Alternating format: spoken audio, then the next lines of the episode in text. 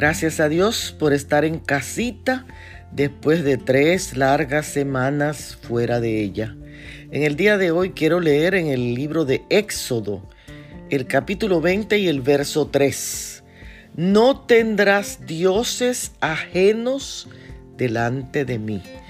En mi estadía en Egipto visitamos varios templos. Es impresionante los tantos dioses que ellos adoraban, que Jehová no tenía lugar allí.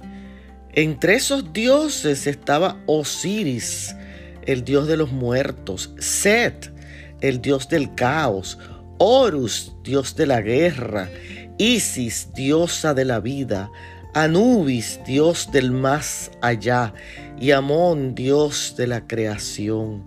En el texto de hoy Dios nos da el primer mandamiento y claramente prohíbe la adoración a otros dioses con un no tendrás dioses ajenos.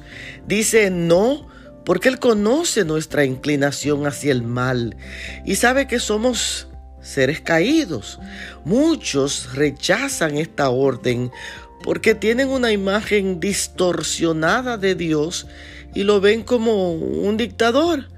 Pero solo Él es el objeto de nuestra adoración y el Dios verdadero, el único al que entregamos nuestra vida, nuestro servicio, nuestro tiempo y todo lo que somos. ¿Por qué tener otros dioses fuera del Dios verdadero? Porque no existe otro fuera de Él. Este mandamiento es el fundamento de la verdadera religión y de la santidad.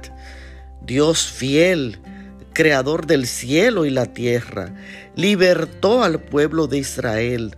Nada se iguala a Él. Ámale y honrale por sus atributos, por ser sabio, por ser justo y por ser eterno.